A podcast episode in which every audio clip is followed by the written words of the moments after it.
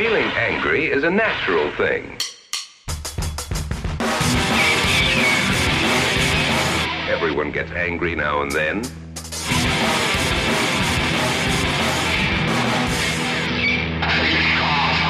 Movie. Let's go back and see what made these boys and girls angry. Hallo und willkommen zu einer neuen Ausgabe des Hatecast. Wir hatten eine kleine Pause, sind jetzt aber zurück und ich beginne diesen Cast wie immer mit Hallo Pascal. Hallo. Pascal, Manöverkritik, letzter Lovecast, Vorbilder. Was sagst du? Wie waren wir? Der ist schon ewig her, ne? Aber wir waren schon Der ziemlich gut, ne? Ah. Ja, der ist super, äh, wenn ich mich noch dran erinnern würde. Der ist ja, diesmal ist er ja wirklich noch länger her als die anderen. Ja. Ähm, aber äh, schön, dass wir Vorbilder mal wieder so ein bisschen ähm, äh, Aufmerksamkeit gegeben haben. Äh, Finde ich erstmal gut. Und äh, ja, und der Podcast war sowieso super. ja, ist eben eigentlich immer. Wir haben auch wieder Kommentare bekommen. Äh, drei Stück. Einer davon ist vom Chef gewesen und kurz, der ist egal. und, Okay. ja, und haben noch zwei längere. Ich würde sagen, ich lese mal den ersten vor von Ding Dong, ja? Du machst Bitte. den zweiten dann, okay. Also, Unser Lieblingsuser. Unser Lieblingsuser natürlich. Unser Lieblingsuser Ding Dong schreibt, was habt ihr denn da für ein belangloses Stück Kino herausgesucht? Da weiß ich gar nicht, was ich dazu schreiben soll. Der Film ist für mich so ein typischer 5 bis 5,5 Punkte Kandidat. Er unterhält so ein bisschen, langweilt aber auch immer wieder und bietet eigentlich in keinster Weise irgendetwas Interessantes oder gar Besonderes. Ist für mich so äh, ein Film, den ich beim Essen oder beim Surfen nebenher laufen lasse. Kein Rohrkrepierer, eben aber auch nicht der Rede wert. Von daher möchte ich lieber wissen, warum das mit dem neuen Podcast so lange gedauert hat. Manche Menschen brauchen Unterhaltung auf dem Weg zur Arbeit. Außerdem habe ich, äh, habe ich letzt, vielleicht zuletzt, einen alten Podcast gehört und frage mich seitdem, wo bleiben eigentlich der angekündigte High-Film-Podcast und der Slasher-Podcast? also ich hätte auf beide Bock. Ja, Ding Dong. ähm, äh, wir würden lügen, wenn wir sagen würden, die kommen auf jeden Fall. Aber die stehen auf unserer Planung. Also es, es werden neue Podcasts. also der. High-Film-Podcast, äh, Ah, äh, Serienkiller, äh, ja, also der, ja. der ist bei mir auch noch durchaus Thema, äh, weil es einfach ein tolles Thema ist. Aber Haie, da müssen wir mal warten, bis der nächste große Hai-Film kommt oder bis äh, der weiße Hai irgendwie 50 wird oder was weiß ich was. Ähm, Mac ja, 2, Mac 2. Mac 2. Ja. Mac 2. Ja. Aber es, es, es werden neue Podcasts kommen. Wir werden auch äh, versuchen, mehr so Special-Podcasts zu machen. Ja, Ja, so Themenpodcast. Ne? genau. Aktuell sind wir Hm. mit Game of Thrones ziemlich ausgebucht. Aber das ist ja bald auch vorbei. Ne? Also keine Sorge, lieber Ding Dong, du bekommst neues Futter. So, und jetzt würde ich sagen, äh, Pascal, du bist dran. Gut. Also ich lese jetzt den Kommentar von unserem Lieblingsuser Incorruptus vor, der geschrieben hat, tja, ein Punkt. Also es ist lange her, dass ich den Film gesehen habe und ich erinnere mich nicht an viel, was schon mal nicht für den Film spricht. Sean William Scott kann ich schon mal nicht leiden. Der im Podcast genannte Charme, der diesen Film so lovable machen soll, ist an mir gänzlich vorbeigegangen.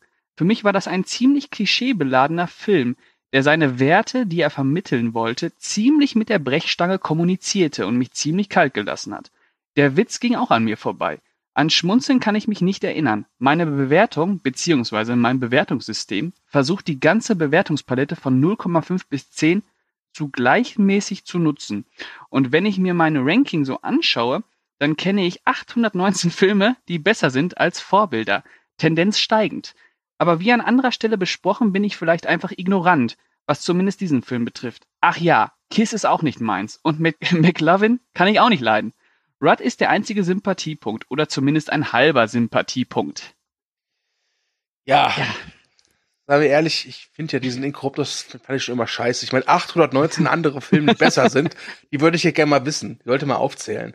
Also, wir sollten auf uns mit solchen Cretins abzugeben. Stimmt. Finde ich auch. Ja. Also wenn der heute hier wäre, dann würde ich ihn fragen, 819 Filme, kannst du mir die auch alle äh, nennen? Ja, könnte ich.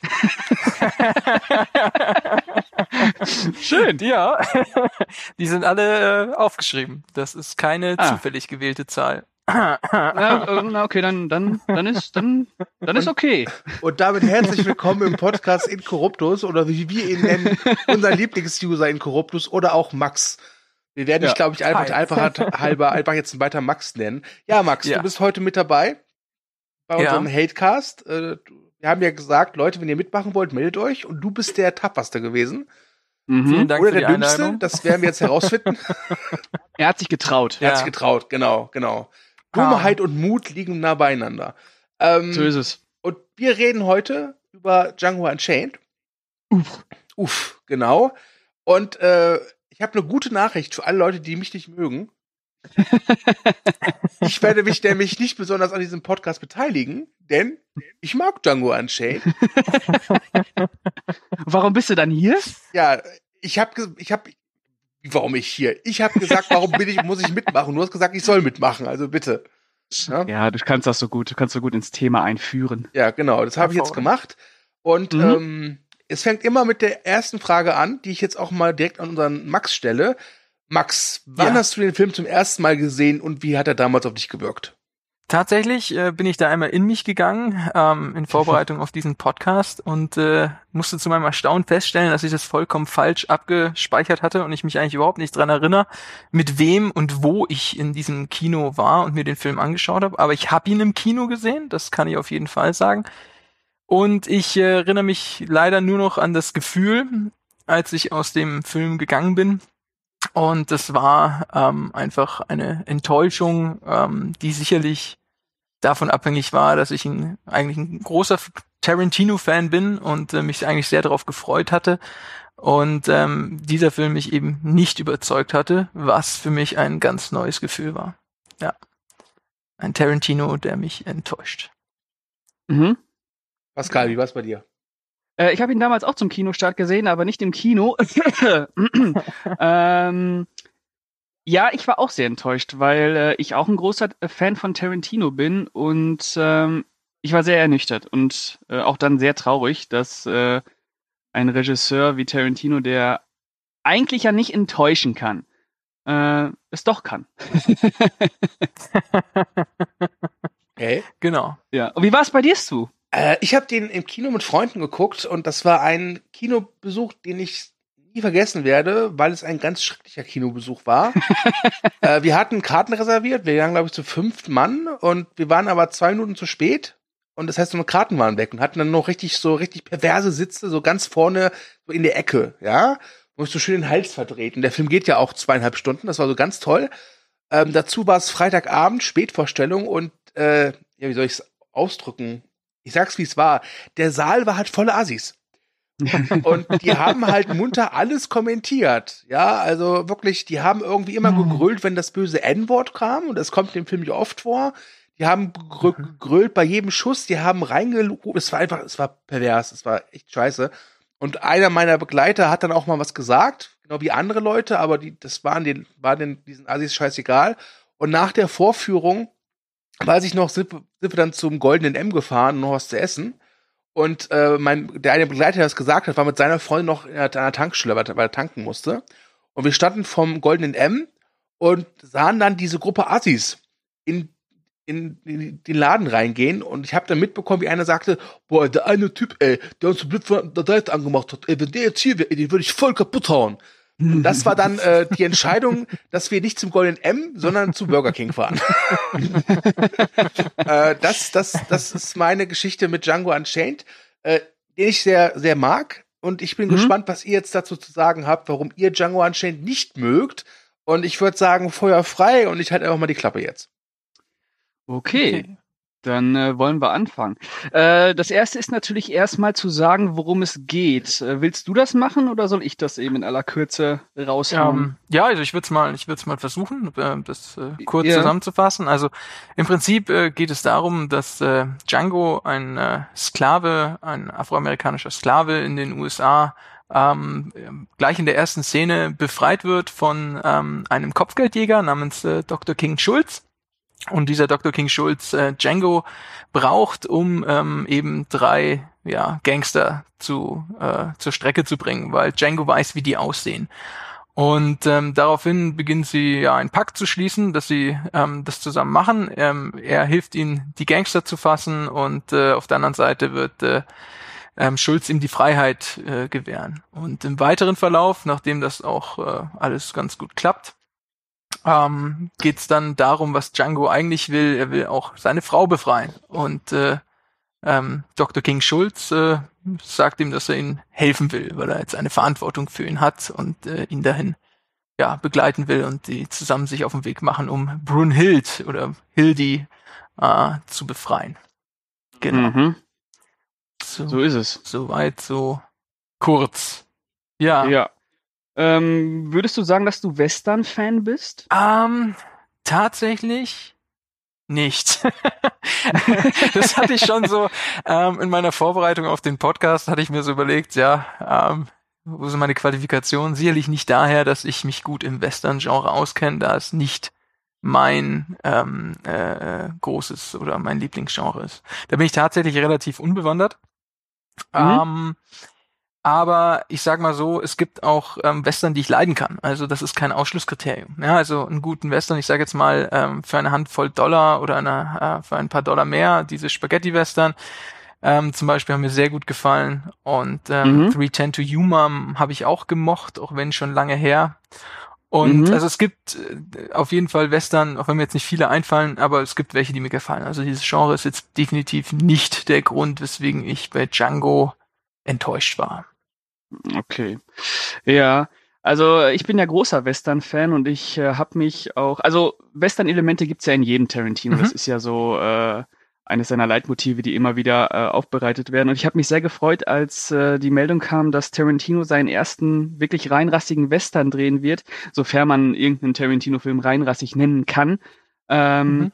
Und ich war dann doch relativ enttäuscht, wie Tarantino mit dem äh, Western-Genre umgeht, weil, ähm, also man muss ja dazu sagen, dass Tarantino äh, im Prinzip nur zitiert und dem Western-Film eigentlich keine neuen Impulse abbringt. Ich weiß nicht, inwiefern du das ähm, nachvollziehen kannst, Mhm. äh, wenn du jetzt nicht so viele Western gesehen hast, aber wenn du dich ein bisschen mit Western auskennst, dann siehst du, dass das eigentlich nur äh, eine Aneinanderreihung von äh, Zitaten ist.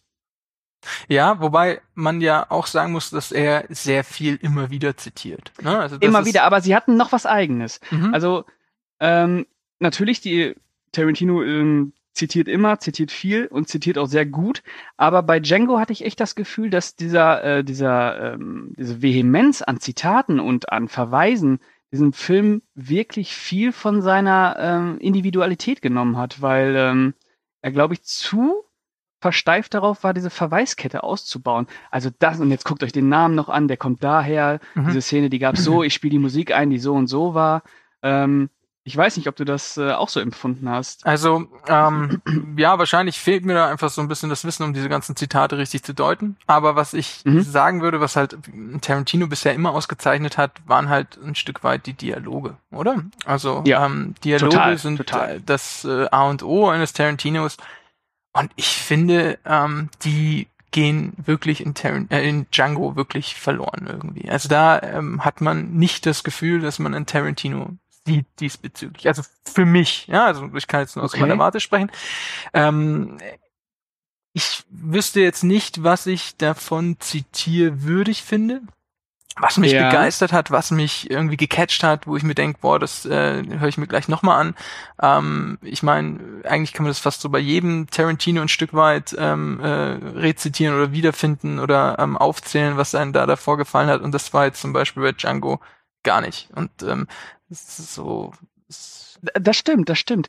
Weil äh, wenn du jetzt an andere Tarantinos denkst, jetzt natürlich Pulp Fiction, klar, da Mhm. ist jeder Satz äh, e- erinnerungswürdig, aber du hast recht, wenn man an ähm, Django denkt, dann hat man nichts äh, Erinnerungswürdiges in den Dialogen oder Monologen, was man nochmal äh, sich äh, jemanden erzählen würde. Der, der Satz, aber der ist Hammer. Ja. So bam. Und dann weißt du, boah, geil. Ja, Ähm, was nicht heißt, dass Django schlecht, dass Django schlechte Dialoge hat. Ja, das wollte ich auch Denn- nicht sagen. Weil Tarantino ist immer noch ein hervorragender, Ja. ähm, äh, ne? Aber das nicht, nicht das falsch stimmt. verstehen. Richtig. Es ist, es ist, äh, das bitte auch nicht falsch verstehen jetzt, äh, was, was die Kritik an dem Film anbelangt. Ähm, natürlich sind äh, Tarantino-Dialoge ähm, immer noch besser als die Masse, aber es ist halt tatsächlich mit dem Anspruch, mit dem man als Tarantino-Fan reingeht, Ja. nicht, äh, hat, hat mir nicht genügt. Ist, ist nicht so ikonisch einfach, Ja, ne? Genau. Dabei versucht der Film in jeder Szene ikonisch zu sein. ja, tatsächlich. Tatsächlich. Ähm, Ich muss auch sagen, dass der Anfang ähm, eigentlich mich äh, noch ziemlich gut gecatcht hat. Also ähm, Wenn Django und äh, Dr. King Schulz sich das erste Mal treffen. ja, also ich meine, das gleich das zweite, also ähm, diese Szene, wo er dann diesen Sklavenhändler ähm, erschießt und Mhm. gleich als zweites äh, stirbt ein Pferd. Ähm, Mhm. Das ist schon mal. Ähm, das fand ich super. das ist, das ähm, muss man erstmal auch die Eier zu haben, einen Film damit beginnen, dass erstmal ein Tier, ein, ein unschuldiges Tier erschossen wird. Fand ich ähm, Ja. grandios. Das hat erstmal ein guter Einstieg. Das war zack, bumm. Äh, muss man sagen. Ja. Ähm, beeindruckend. Oh, das, das wird äh, die äh, Userin SB2929 Ah, äh, sehr freuen, weil die ist große, äh, große ähm, äh, Tierfreundin Dann oder wird sie den Film auch nicht mögen. Nein, sie wird wahrscheinlich genau da schon abgeschaltet haben. Das war dann sehr früh. Wie gesagt, der Anfang war ja noch gut. Nein, und dann geht's ähm, im Prinzip eigentlich auch noch ziemlich schön weiter, ähm, finde ich, ähm, dass äh, also ähm, Schulz ihn befreit, äh, ihm dann das Schießen beibringt. Äh, das ist alles eigentlich Mhm. ganz schön, auch diese Montage. Ähm, was schon so der erste Knackpunkt war, ähm, also kann man im Nachhinein eigentlich erst sehen, wenn man den ganzen Film gesehen hat Mhm. ist für mich die Szene ähm, mit dem Ku Klux Klan oder mit diesen ähm, äh, Kapuzentypen. Ja. Ähm, da muss ich einfach sagen, ähm, das ist so ein ganz anderer Humor. Das ist Slapstick, das ist so Ja. total ähm, irgendwie ja Das ist so- doof. also ja. es passt nicht in den in den insgesamt Kontext des ganzen Films, finde ich. Es ist es ist diese eine Szene hat so viel mehr Slapstick und was weiß ich was Charakter, dass das einfach so, wenn man den Film dann komplett fertig gesehen hat, einfach rausfällt und ähm, schon mal irgendwie inhomogen ist. Ich habe so ein ganz blödes Zitat, aber was mich da immer so ein bisschen erinnert, ist, äh, könnte eigentlich einer der Cowboys äh, den Schuh des Manitou zitieren und sagen, Jeffrey hat schon wieder gefurzt. Das würde würde in dieser Szene finde ich nicht auffallen, Ja, um böse Ja, zu sein. ja. Ich habe ihn ja jetzt auch wieder äh, vor zwei Tagen gesehen und da ist mir, also ich finde die Szene ja an und für sich lustig. Ist ja, ist ja Mhm. vollkommen in Ordnung, die Szene, aber nicht im Film. Ja. Das wirkt wie eine Szene, die man ins, Ja. Ins, in das Bonusmaterial packen muss. Ja, genau, genau. Einfach so eine, so eine Deleted Scene, ne? Ja. Ähm, stimmt. hat einen ganz anderen Äh. Ton, irgendwie ganz andere ähm, äh, ja, Komik und also nicht homogen. Absolut nicht. Nein. Und ähm, für mich ist der Film dann eigentlich auch ähm, das jetzt mal beiseite. Wie gesagt, die Szene für sich würde funktionieren allein. Ähm, aber ich Mhm. finde tatsächlich, und ähm, ich weiß nicht, ob du mir da einstimmst, aber sobald DiCaprio, nichts gegen DiCaprio, ich mag DiCaprio, DiCaprio ist ein toller Schauspieler, auch in diesem Film, aber mit dem Mhm. Auftreten von DiCaprio ähm, hat der Film irgendwie ähm, so ein bisschen mein, also ver verliert's für mich. Also den, den Anfang, wie gesagt, den Okay. finde ich schön, aber so ab DiCaprio und ähm, wie er dann so von Anfang an dargestellt wird und wie er auch ist, dieser, dieser ist ja ein unglaublich flacher Charakter. Er ist also ganz böse und, und, und gierig und, und, und äh, sadistisch und hey, äh, so, so, ich sag mal, so einen schwarzen Charakter hat Tarantino noch nie geschrieben. Also schwarz in einer Welt aus weiß, äh, weiß und schwarz, also böse, mit schwarz meine ich böse in diesem Zusammenhang. Also so einen bösen Charakter hat er eigentlich noch nie geschrieben, dem man auch nichts Gutes abgewinnt. Tarantino sagt ja selber, glaube ich, hat er mal gesagt, dass er von allen ähm, die Charakteren, die er geschrieben hat, den einzigen, den er nicht mag, ist äh, Calvin Candy. Mhm. Und das kann ich nachvollziehen. Also der ist ja auch einfach, und der ändert sich nicht, der, der, der ist ja nichts. Also der, der erzählt ja einfach nur seine, ähm, der, der lebt ja einfach nur aus, äh, wie, wie, wie toll, sadistisch und böse ist. Da soll ein Feindbild generiert werden. Ähm, und äh, das ist erstmal, finde ich, ähm, bin ich nicht gewöhnt von Tarantino und hat mich auch erstmal schon mal so ein bisschen enttäuscht, dass da auch keine Sympathien oder Grautstufen oder sowas kommen. Ich finde, das ist ein ziemlich, ziemlich flacher Charakter, der, der Wobei er das ja, ähm, in, ja, wobei er das ja bei den ganzen äh, Sklavenhaltern äh, in Anführungsstrichen hat, wenn man mal äh, darüber nachdenkt, allein diese Brittle Brothers, Ja, die drei, die ja, ja, das sind ja auch so totale Hillbillies mit äh, vollgepissten Hosen. ja, Ähm, und äh, richtig. ja, ich glaube, man kann, man kann schon verstehen, warum Tarantino das so gemacht hat, warum er die, die, die Weißen so gezeichnet hat, außer natürlich den Dr. King Schulz, ähm, warum die so schlecht da wegkommen. Aber ich war auch ähm, ein bisschen irritiert, wie extrem äh, Tarantino da doch ähm, auseinander äh, dividiert. äh, zwischen den Hautfarben. Wobei man ja dann auch wieder sagen muss, dass er die Schwarzen auch nicht sonderlich gut ähm, darstellt, sondern nur den Django. Äh, der Rest äh, steht daneben und guckt zu. Und natürlich Steven. Steven, äh, gespielt von äh, Samuel. Jackson. Aber äh, Mhm. da ist auch so, so, so ein Ungleichgewicht, fand ich. Also die Schwarzen, da gibt's wichtige Figuren, die Nebenfiguren, die sind da, um äh, traurig aus der Wäsche zu gucken oder gefressen zu werden. Mhm. Mhm. Äh, und die Weißen sind, äh, ja, sind irgendwelche Hinterwäldler mit äh, Schweißflecken bis zum Arsch und äh, vollgepissten Hosen, die äh, Genau. nichts lieber machen als Sklaven auspeitschen.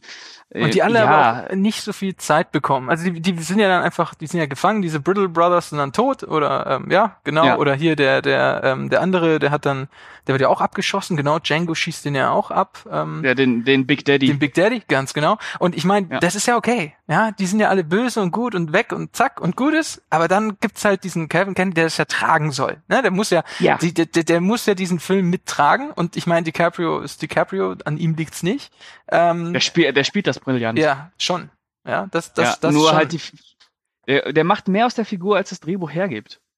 Womöglich. Ähm, weil, Mhm.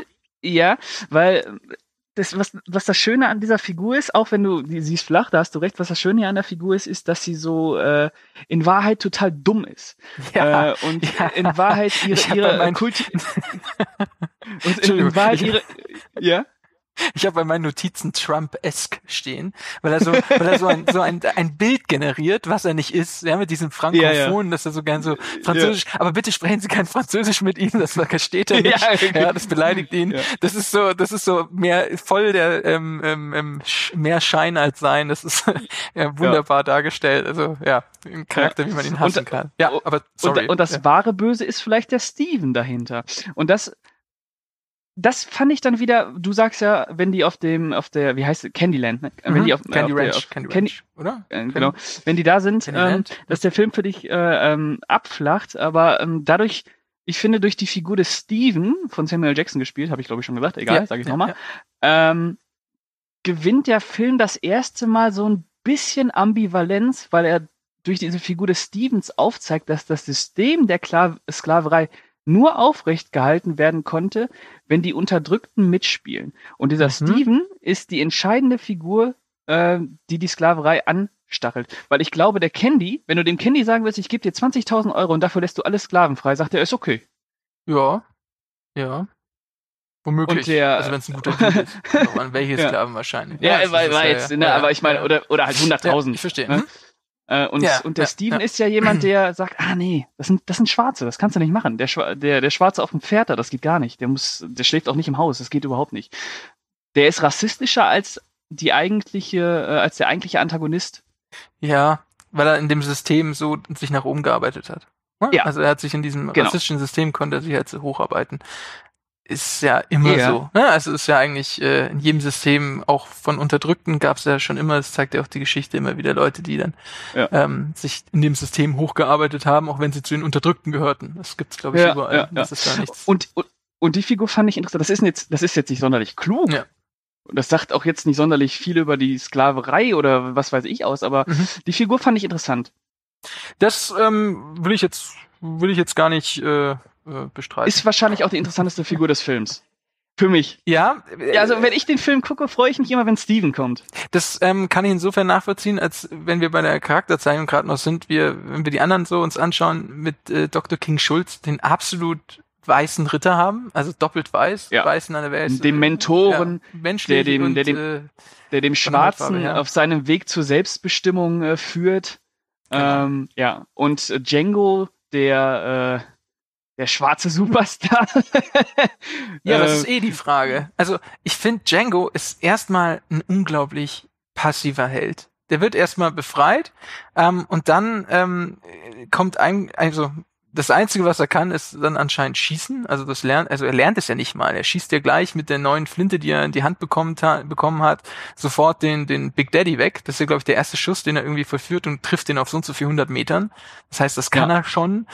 Ähm, und dann ähm, äh, wird ihm alles so beigebracht von von von von ähm, Dr. King Schulz und ähm, Dr. King Schulz hat auch den Plan, wie man seine Frau befreit. Ähm, Dr. King Mhm. Schulz erzählt ihm im Prinzip seine eigene Geschichte, indem er die Geschichte von Siegfried und Brunhilde erzählt, Die kann ja nicht Mhm. mal Django selbst irgendwie in, äh, erzählen.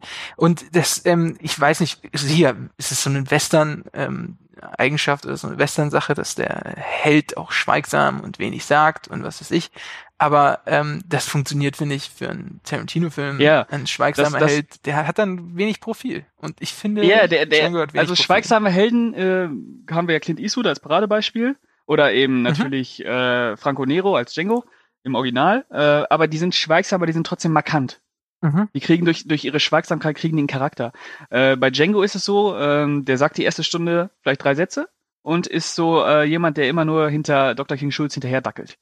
Genau. Äh, und dann hast du halt schon mal eine Stunde verbraucht mit, mit dem eigentlichen Hauptfigur, äh, mit der eigentlichen Hauptfigur und du weißt nichts über diese Figur. Und- du weißt nur, okay, der wurde befreit und möchte seine Frau wieder haben. Okay. Genau. Und King Schulz stellt Reicht das? voll in den Schatten. Der, Ja, solange äh, King. Schulz lebt, ist Django der Schatten, mehr nicht. Also das ist halt Ja. auch das. Und das ist so ein bisschen ähm, auch so die Krux, dass dann der Moment, ähm, wo King Schulz stirbt und ähm, äh, Django dann ähm, ja um sich schießt, ähm, Mhm. er dann auf einmal der ist, der den restlichen Film trägt. Ich meine, da sind ja schon beide tot. Äh, sowohl DiCaprio als auch, äh, also hier ähm, Calvin Candy, Candy? und, und, und King Ja. Schulz. Beide tot und dann ist halt, ist, ist er jetzt da und, und knallt alle über den Haufen. Und, und da kommen wir dann auch schon, also dann hat er noch so seine halbe Stunde, die auch Da hat er noch mal vollkommen 45 aufgeblasen Minuten, und glaub ich. übertrieben ist. Oder 45. Ja, erstmal, er hat Ja. nur 45 Minuten, ja, ähm, in denen er dann endlich mal un, ja, unchained ist, wenn man sagt, dass er davor noch der Dackel vom, vom King Schulz war, ja. Und Ja. dann ist das noch so aufgeblasen, das Ende. Also das, das, das hatte für, das war, klar, ein Tarantino ist nicht stringent, aber ein Ta- Tarantino, der unterhält, ja, während er nicht stringent alles zu Ende erzählt. Und dieses aufgeblasene Ende, erst nochmal gefangen genommen, dann wieder weg, dann sich da befreien und zurück, das ist, glaube ich, schön gedacht und auch wichtig, dass der äh, Django als ähm, dann auch sich selbst sozusagen mit eigenem Kopf und eigenem ähm, Schaffen befreit, weil er selber die List hat, um seine ähm, äh, weißen äh, äh, äh, Typen die da- Widersacher. Widersacher, genau, dass er die sozusagen überlistet. Da muss er sich ja auch mal emanzipieren. Ne? Das passiert dann endlich mal so äh, 20 Minuten vor Ende, um dann zurückzugehen, alle über den Haufen zu knallen. Und das ist halt dann Ja. so, Aber ich, ich sag dir ganz ehrlich, die letzten 40 Minuten von Django, so schlecht war Tarantino noch nie. schön, ja. So, so, so, so schlecht habe ich Tarantino noch nie erlebt. ja. Äh, und da habe ich, hab ich mich gefragt, ob das vielleicht damit zusammenhängt, dass Tarantino äh, bei Django nicht mehr mit seiner Stammcutterin äh, Cutterin zusammengearbeitet hat. Mit der Sally Menke. Äh, die ist nämlich äh, davor gestorben und äh, Django Unchained wurde von dem Fred Reskin äh, geschnitten. Mhm. Ähm, ich habe mir die Frage gestellt, ob es vielleicht daran liegt, dass Django so unrund wirkt, weil der wirkt, der wirkt nicht geschmeidig. Mhm. Ja. Ähm, ob es vielleicht daran liegt. Und dadurch, dass er halt erzählerisch nicht geschmeidig wirkt, wirkt er, funktioniert er halt auch dramaturgisch nicht.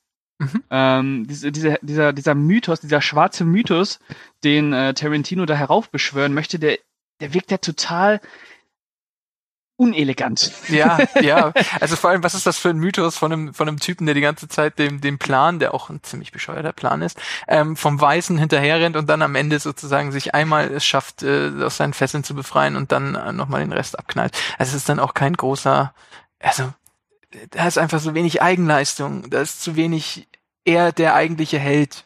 Also, ja. Aber Tarantino versucht ihn ständig so als, äh, als, ähm, als, ähm, weiß ich nicht, als neue Legende in Szene zu setzen, wenn dann so die Kamera von unten auf ihn zuzoomt Mhm. und er dann da auf der, auf der Plantage steht mit der Peitsche in der Hand Ja. und, äh, ganz, ganz bezeichnend finde ich auch die, eine der letzten Szenen im Film, da hat er dann irgendwie, ich weiß nicht mehr, da kommt ja ganz am Ende nochmal so ein kurzer Rückblick, ähm, wo er auf diesen, auf diesen Schneemann schießt und, und Schulz zu ihm meint, ähm, sie werden dich die schnellste, irgendwie die schnellste Knarre oder die schnellste Pistole im Süden nennen. Boah, ist das schwach. Das ist dann so, jetzt, jetzt, nur damit ihr es wisst, er ist unglaublich schnell im Schießen. Ach so, ah, ach ja, ach, das ist das Besondere an ihm, Das oder? ist- Ich weiß es nicht. Es ist, boah, das ist, das fand ich, ah, ganz schlecht, ganz, ja. ganz, was ich auch unfassbar peinlich fand, also wirklich peinlich ist, wenn Django am Ende auf dem Pferd die Tricks macht. Oh ja. Kannst du, Oh kannst ja, ja, stimmt. wenn, wenn, Ja, wenn dieses Haus in die Luft fliegt und er äh, Das dann ist- weiß, okay, ich bin jetzt, ich kann mich jetzt mit meiner Frau in den Norden aufmachen, da werde ich, äh, ist eine aufgeklärte Gegend, aber erstmal haue ich jetzt noch ein paar Tricks mit meinem Pferd raus. Ey, das staunt ihr, was ich alles kann. Boah, Das ist ziemlich äh, das Banane. ist Mhm. ah, Ja. Das tat weh. Ja. Das tat weh. Ähm, Ja, äh, was ich auch äh, noch zu bemängeln habe, was ich auch echt extrem fand, ist, äh, Tarantino hat ja immer ein sehr gutes Gespür für Frauenfiguren. Der hat total ikonische Frauenfiguren gemacht. Quasi in fast jedem seiner Filme gibt es eine ikonische Frauenfigur. Mhm. Äh, und dann hast du jetzt in Django Brumhil Br Broomhild, Genau. Broomhild Ja. äh, oder Brunhilde, wie wir sagen. Die schafft nichts. Ähm, und das ist so ein ständig jammerndes Häuflein Elend, äh, das Ja. ständig befreit werden muss. Ähm, Das ist Da ja, kommt nichts, im Gegenteil, die ist ja auch noch das Problem. Ne? An der erkennt Ja. ja. sozusagen der Steven, dass da mehr zwischen den beiden ist. Ja, Und ja, die schafft es auch nicht irgendwie, sich da rauszureden oder da irgendwas dafür zu tun, dass das klappt. Nee, nee, die ist auch noch der, der Schwachpunkt im Plan, in Anführungszeichen. Also es ist, äh, ja, ja, ist leider, leider ein bisschen Missgriff mit, mit, mit dieser ja. Also äh, es, es, es kam ja die Meldung, dass Tarantino äh, eine 30 Minuten, äh, Minuten längeren Extended Cut geschnitten hat. Mhm. Vielleicht ist da ein bisschen mehr ähm, Charakterausbau von der Figur der, der Hildi. Womöglich. Äh, weil in der Kinofassung geht die gar nicht. Ja. Ja. Da geht die, geht die überhaupt nicht. Bleibt ziemlich blass. Wie, wie, wie ging's dir mit dem, ich habe mir jetzt mal den Turning Point so genannt, ähm, sie haben einen großen Plan, sie schaffen alles, ähm, King Schulz erlebt so viel Grausames, Sadistisches, Schlimmes, was für ihn ein echtes Problem ist. Und dann kommt es zu diesem Punkt, dass er die Hand von Candy, der sie sozusagen überlistet hat, ähm, er sie, er, er schafft es sozusagen, ihn dieses äh, ja, Händeschütteln noch abbringen äh, zu können oder wollen, weil, weil er ja sagt, ähm, nur dann ist der Deal perfekt. Und Schulz, der immer davor alles durchschaut hat, der immer sozusagen Pläne macht, der immer ne, um die Ecke gedacht hat, der so auch absolut, ähm, auch wenn er, er hat Mitgefühl, er hat Empathie, ja, aber er, er war bisher nicht der Irrationale, ja, er war nicht der von Gefühlen geleitete, schafft es dann nicht, die Hand zu geben, er schießt ihn und lässt sich natürlich sofort selbst erschießen, weil er, es ist wichtiger zu sagen, ich konnte nicht anders, als dass er vielleicht noch andere Widersacher platt macht.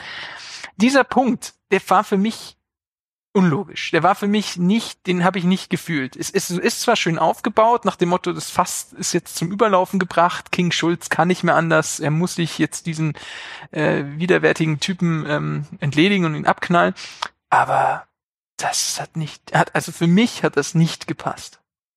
Ja, äh, es passt nicht zur Motivation der Figur. Also du hast gesagt, klar, äh, ihm reicht's jetzt äh, und Hände Ja. schütteln geht gar nicht.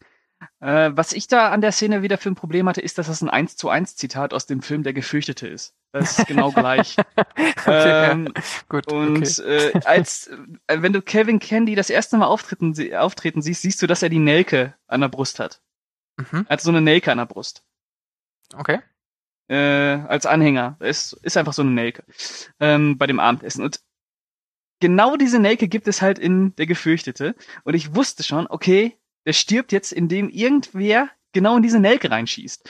Und äh, ich habe halt nur drauf gewartet, wie Tarantino jetzt diese Szene aufbaut, dass es dazu kommt. Und dann, okay. So also. Und das sind dann so Sachen, wo ich mir denke, ja, okay, es sind halt diese Zitate, die nur auf die Zitate manchmal hingearbeitet werden, einfach, um diese, um diese, um diese Hommage äh, zu erfüllen, die Tarantino da in sein Drehbuch geschrieben hat. Äh, ob das jetzt äh, Sinn macht äh, von der Figur des King Schulz aus, nein. Mhm. Weil normalerweise hätte, wäre King Schulz hingegangen, hätte die Hand geschüttelt Mhm. und dann wären sie abgedampft. und hätte ihn später umgebracht oder irgendwie oder halt Ja, ir- irgendwie sowas, ja. irgendwas. oder irgendwie ihn so provoziert, dass er erst angegriffen wird und er sie dann platt macht. Oder also, sie hätten ja. einfach äh, nachts die, die Plantage in die Luft gejagt oder was weiß ich. Ja, genau, Äh, irgendwie. Mhm. Aber ja, das da hast du schon recht, das funktioniert nicht. Das war war so ein bisschen und ähm, ja, also das ist das ist und ich meine und auch dieser ganze Plan, ja, muss ich auch sagen, ähm, also das, das, das ist auch so ein bisschen was, was mich auch in dem Film stört, ist diese Mandingo-Kämpfe, Mhm. die gibt's ja auch gar nicht. Also diese Naja, Mandingo-Kämpfe sind ein, ein, also ähm, wenn man, also ich habe jetzt nicht viel recherchiert, aber ich sag mal so die ersten drei Google-Links, äh, die, die ich dazu gefunden habe, haben mir alle gesagt, ähm, dass äh, Geschichtsschreiber noch nie was davon gehört hätten. Ist sicherlich eine fiktive Story da drin, okay. Ist Ähm, äh, von dem von dem Film Mandingo übernommen, ja. Ah ja, gut, dann weißt du wieder mehr als ich. Aber der Punkt ist halt, was worauf ich hinaus will, ist, ähm, dass man das so da einfügen muss ähm, Ja. als Plan, wenn man doch eigentlich für mich eine viel schlüssigere Erklärung hat, warum ein Deutscher ein deutsch sprechendes schwarzes Sklavenmädchen kaufen will. Das ist halt einfach, finde ich, viel schlüssiger, als dass einer, der mit Riesenproblemen mit der Sklaverei, Riesenprobleme mit diesen sich gegenseitig bis zum Tod umbringenden Mandingo-Kämpfen ähm, Kämpfern hat, ähm, dass man den da hinschickt und äh, darüber sozusagen verhandelt. Und tatsächlich ähm, finde ich, ist es auch nicht so schlau gewesen, Django mitzunehmen. ich ich habe ich hab, ich hab, da, da habe ich mich auch gefragt, was wäre passiert, wenn, äh, okay, Django geht mit äh, King Schulz da halt hin und sagt, ich habe gehört, Sie haben ein deutsches Sklavenmädchen oder ein deutschstämmiges Sklavenmädchen, das ist die Frau vom Django, ich gebe Ihnen jetzt so und so viel Geld, können wir die dafür haben? Ja. Hätte Kenny doch gesagt, okay. Ja. Ja, genau. Oder? Ja. das ist so. Ich meine, sobald der an, also ich meine, was man Candy zutraut, ist, dass er so sadistisch und so also ist, dass er halt einfach sagt, hey. Aber er ist Geschäftsmann. Ja, na klar, er ist Geschäftsmann, aber er sagt, also dieses Ding von wegen, ich sehe da, da ist ein schwarzer, freier, also ein freier schwarzer Mann, der sozusagen ja, sorry. ja, tut mir leid. Also, da gibt es Freier, ein, ja? ein, ein Django Freeman, ja, ein freilebender ähm, ehemaliger Sklave, der seine Frau haben will. Und das ist der Punkt, wo ich King Schulz verstehe. Das wird nicht klappen. Wenn der hingeht und sagt, ich will meine Frau haben, dann wird er sagen, hey, hättest du gern, kriegst du nicht, weil ich dich leiden sehen will. Okay. Ja. ja. Aber muss ja keiner wissen. Das ist, das ist ja, ja, überhaupt nicht, das, Django muss da nicht mitgehen. Da kann auch einfach der King Schulz hingehen und sagen, hey, schau mal, die hatten R auf der Wange, das ist ein Runaway, ist eh sozusagen beschädigte Ware, ich kauf die einfach. Sich da so ein bisschen in diesen Südstaaten-Slang ein, ein, einreden und die spricht Deutsch, die will ich haben und das wäre für 300 Dollar und ich sag mal 50 Minuten weniger, äh, boah, eine Stunde, na, eineinhalb Stunden weniger Film hätte das, wäre wär das, wäre das über die Bühne oh, das gegangen. Wär, das wäre doch super gewesen. Und das, oh, und da hätte man Dialoge schreiben können. ja, King Schulz geht zu Candy hin und klärt das in fünf Minuten. Film vorbei. Ja, Mann. ja, also das, das war noch so mein kleines Plot-Problem. Aber ja, ja, aber ja, ja. Es ist, ist, ja, es stimmt schon, aber man muss dazu auch sagen, dass einfach die Szene dann mit, mit Candy, wenn sie da am Tisch sitzen, dass die ja echt grandios ist. Also, äh, wenn, wenn Candy dann von Steven darauf aufmerksam gemacht wird, äh, dass die schon echt gut ist und wie, wie Tarant äh, Tarantino sag ich schon, wie DiCaprio dann den toten Schädel auf dem Kopf legt. Es ist schon eine der besten Szenen des Films. Ob ja. sie jetzt äh, logisch und nötig wäre von der Motivation ja. und von, äh, ah, weiß ich nicht, ja, aber. Sie, das ähm, ist schon eine der aber ich finde, das ist auch ein, ein Punkt, es ist eine der ähm, besten Szenen, aber es ist tatsächlich eben nicht so ikonisch. Es ist tatsächlich Nein. auch etwas, das, also das, gut, allein vom Inhalt rezitierst du es nicht, wenn du irgendwo hingehst, aber trotzdem auch dieses Ding wie dieser, dieser ähm, vollkommen äh, durch und durch Rassist und Sadist ähm, seine, seine, seine äh, äh, Idee über die ähm, äh, ja, zerebralen Beschaffenheiten von den Schwarzen äh, schreibt, das ist ähm, okay, das ist ein, das ist ein guter Monolog, der ist super geschrieben, äh, der ist super gespielt, meine ich, der ist super gespielt, ähm, aber der ist auch nicht so ikonisch. Also der ist auch nicht Nein. so bombastisch. Der, der hebt sich tatsächlich in dem Film ab weil sonst, keine Ahnung, der eine One-Liner in Erinnerung bleibt, wie ähm, Django, das D ist äh, still oder äh, Ja, okay, was natürlich silent, auch direkt ja. übernommen ist aus Django vom äh, Original. ja. ja, äh, da wären wir wieder bei deinem Problem, ja, genau. Ja. ja. Das ist äh. so, ah, das ist halt einfach schade. Das ist so, als Tarantino, wie gesagt, Genau.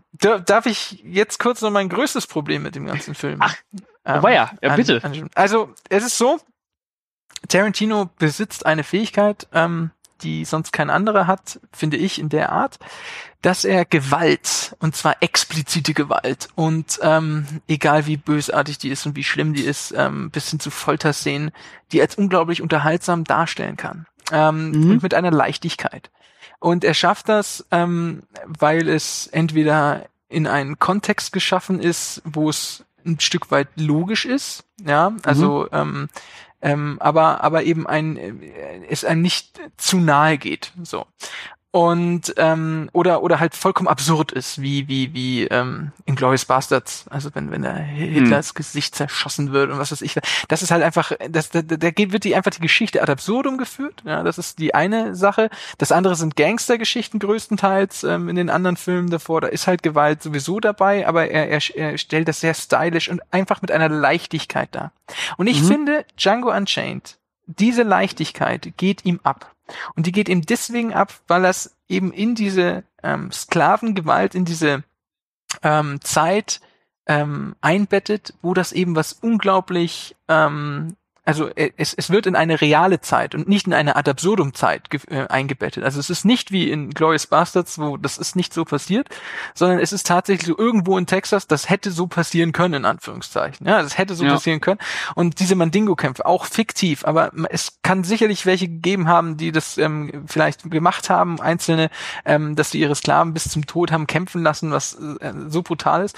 Und diese explizite Gewalt, da geht einfach die Leichtigkeit verloren, weil sie so geschichtlich untermauert und äh, eingebettet ist, dass ähm, ich das nicht in Anführungszeichen genießen kann, sondern dass halt einfach wirklich ähm, dargestellt wird, wie übel und böse das System war. Und das ist es und das bleibt es und das ähm, und da, da da, da geht die Unterhaltung in Anführungszeichen verloren, gerade bei so expliziter Gewaltdarstellung, ja, wie das mhm. Augen ausdrücken ähm, oder das von dem Hund zerreißen lassen und solchen Sachen. Mhm. Ähm, das, weißt du, wenn du bei, bei, bei Kill Bill das Auge rausreißt von einem von den 88 Yakuzern da, ähm, ja, das ja. ist halt irgendwie, das ist ein ganz anderer Kontext, das ist eine ganz andere Geschichte. Und das ist etwas, was mir wirklich aufgestoßen ist und was ich sehr schade fand, weil ich da mit einem ganz anderen Gefühl drin saß. Ähm, äh, ja. Und das, das äh, ich, gefühlt ich habe auch, sozusagen. Ich fand auch, der hat äh, allgemein Probleme mit der Gewalt, weil er die immer sehr unterschiedlich darstellt. Mhm. Äh, es gibt dann diese äh, so total cartooneske Gewalt. Mhm. Äh, Gen ah ja, weil, genau. Mhm. Ne? Also es Absolut. gibt dann so total extreme Gewalt, ähm, die äh, überzeichnet ist, wie zum Beispiel am Anfang mit dem Pferd, wo, der, wo sie den Typen in den Kopf schießen und der genau. spritzt bis zum geht nicht mehr. Oder am Ende, wenn sie da ja. echt die, die, äh, die Wände tapezieren mit Blut. Ähm, und da gibt es halt diese, diese Gewalt, die auf einmal total auf den historischen Rahmen verweist, wie ernst mhm. das eigentlich gerade ist. Mhm. Ne? Genau. Und da hatte ich auch, auch Probleme mit. Das war ja bei Inglourious Bastards nicht so. Da war auch ein historischer Rahmen, Zweiter Weltkrieg, aber mehr auch nicht. Ja, und, und halt auch einfach schön ad absurdum geführt. Ja, also ja. es war halt dieses, am Ende werden alle Nazi-Größen umgebracht. Ja, also ja. Oder das ist halt, ähm, ja, das ist einfach tatsächlich, das kann man nicht so ernst nehmen und tut man auch ja. nicht und fühlt man auch nicht. Ja. Um, ähm, und das ist ähm, tatsächlich etwas, was Tarantino irgendwo immer mit ausgezeichnet hat. Das kann man, man teilweise drüber lachen musste, ja, ähm, über Gewalt. Also ja. ja, und das ist hier in dem Fall überhaupt nicht. Und es ist einfach übel und so soll es auch dargestellt werden, aber da geht der Unterhalt, da geht die Unterhaltung verloren, gerade in so einem Film, der das so aufbauscht, beziehungsweise so auch äh, aufgeblasen ist am Ende und eben nicht stringent weitererzählt, finde ich. Ja. Und auch oftmals so tut, als möchte er gar nicht so, so ernst sein. Mhm. Genau. Ja, also Durch es ist ja immer noch zum Beispiel. Ja, ist ja immer noch so, so, eine, so eine palpige Geschichte, so, so ein, so ein, so ein Groschenroman-Western irgendwo. Äh, mhm. von zwei Kopfgeldjägern, die einfach äh, auf, auf Kopfgeldjagd gehen und dann äh, noch äh, oder einfach so eine ganz grundsätzliche Rachegeschichte ist es ja. Ne? Mhm. Und äh, da fand ich auch, der ist da sehr widersprüchlich ähm, und der hat mich da auch sehr mit gemischten Gefühlen äh, zurückgelassen, was die Gewalt angeht, was kein Tarantino bisher ähm, ja. gemacht hat. Ganz genau. Ja. Genau. Gut.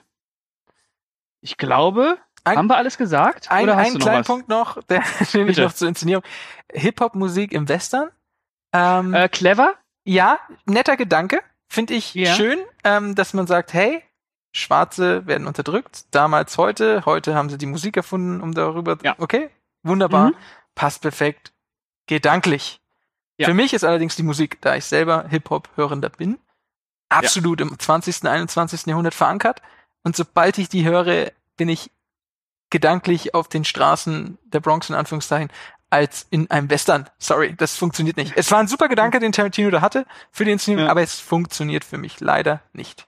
Es ist ja. für mich in der heutigen Wobei Zeit sie da ja irgendwie auch auf den Straßen sind, ne? Ist ja auch äh, mit ja. der Kutsche da über die Straße rollen. äh, das sind halt die Straßen der in der Zeit so. Und es ist also da, die Szene, das fand ich, das fand ich so ziemlich ziemlich clever. Also das hat mich, das hat mir gefallen, muss ja. ich sagen. Äh, darüber hinaus äh, finde ich Rick Ross auch total geil. Deswegen äh, ja, Super. ja, klar. Das, äh, ähm, aber ich kann, kann ich verstehen. kann ich verstehen.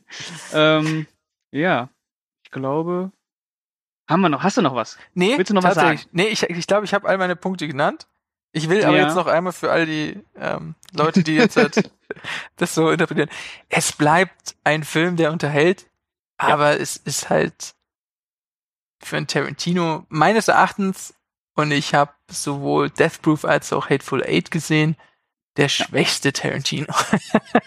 Für mich auch mit weitem Abstand der schwächste Tarantino, weil Django auch mit weitem Abstand äh, ah, das größte Stückwerk ist, wie ich finde. Da geht nicht viel zusammen. Der ist ähm, sehr, sehr äh, ja, stückwerkmäßig so ähm, funktioniert nicht. Hat keine, keine, keine innere Balance. ja, Ja. Ja, ja. Ja, gut. gut. Äh, ist der Stu da? Ähm, ich suche gerade, äh, hilf mir mal, Synonym für Desinteresse mit sieben Buchstaben. Ja, Incorruptus. Ja, äh, seid ihr fertig?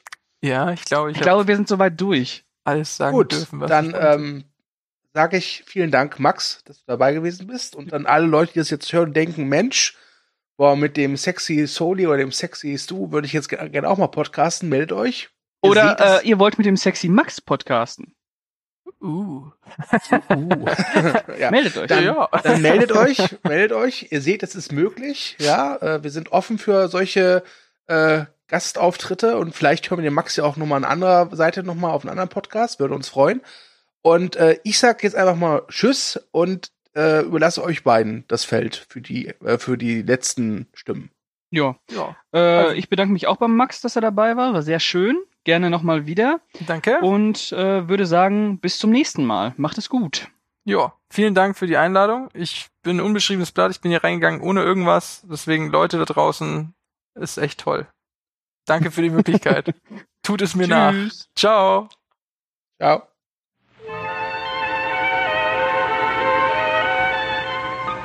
But angry feelings are disagreeable. They make you act and look as well as feel unhappy. You see, the important thing is to let out our anger in some active way by running, or jumping, or hitting the punching bag. Was? Was? Habt ihr schon auf Stopp gedrückt? Muss ich auch auf Stopp drücken?